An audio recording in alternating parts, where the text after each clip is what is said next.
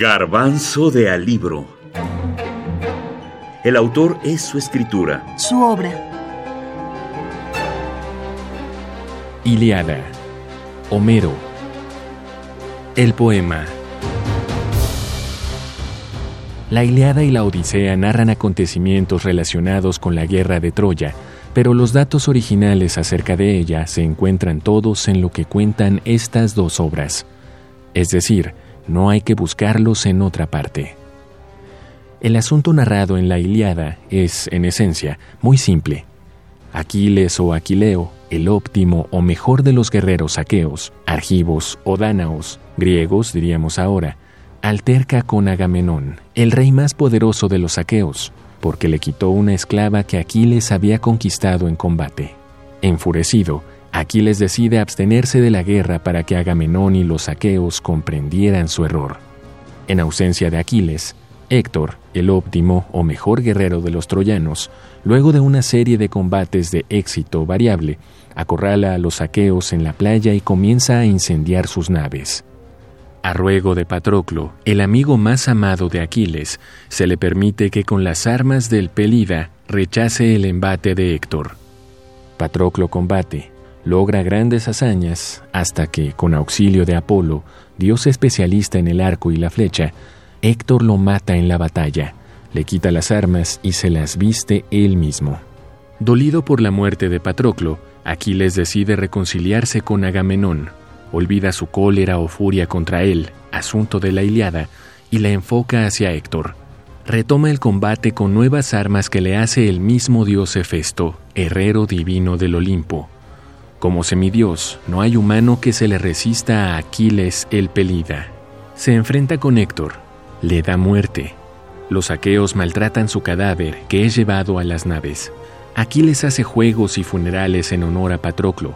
Príamo, rey de Troya y padre de Héctor, rescata el cadáver de su hijo ayudado por los dioses. Aquileo se lo entrega acaso porque sabe que su muerte seguirá en breve a la de éste, como los dioses habían sentenciado. En Troya o Ilión se le rinden a Héctor los honores debidos, a su mejor guerrero, que con su muerte simboliza la destrucción de esa ciudad. Lleno de ira contra los troyanos, vestía el héroe la armadura regalo del dios Hefesto que él había fabricado. El resplandor del hermoso y labrado escudo de Aquiles llegaba al éter. Cubrió después la cabeza con el fornido yelmo de crines de caballo que brillaba como un astro. Después, tan pronto como vio a Héctor, Aquiles blandió la aguda lanza e impetuoso como una llama, se dirigió a su encuentro. Iliada, Homero, Versión de Rubén Bonifaz Nuño. Biblioteca Scriptorum Graecorum et Romanorum Mexicana. UNAM. La Iliada narra los acontecimientos ocurridos durante 51 días en el décimo y último año de la guerra de Troya. El título de la obra deriva del nombre griego de Troya, Ilión. Los nueve años anteriores al asedio a Troya, el juicio de París, la caída de la ciudad, la muerte de Aquiles, la huida de Eneas, el mejor guerrero troyano después de Héctor, sus descendientes fundarían Roma, habría que complementarlas en otras fuentes, por ejemplo, la Eneida de Virgilio.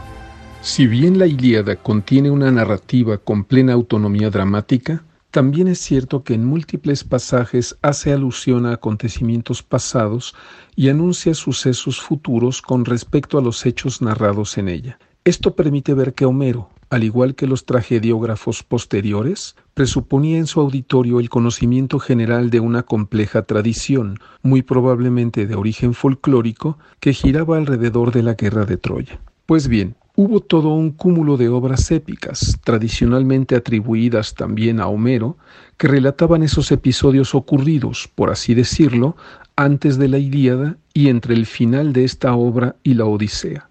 Este grupo de poemas, ahora perdidos y sólo conocidos por alusiones y fragmentos, se conoce como ciclo troyano. Doctor Omar Álvarez, Instituto de Investigaciones Filológicas, UNAM.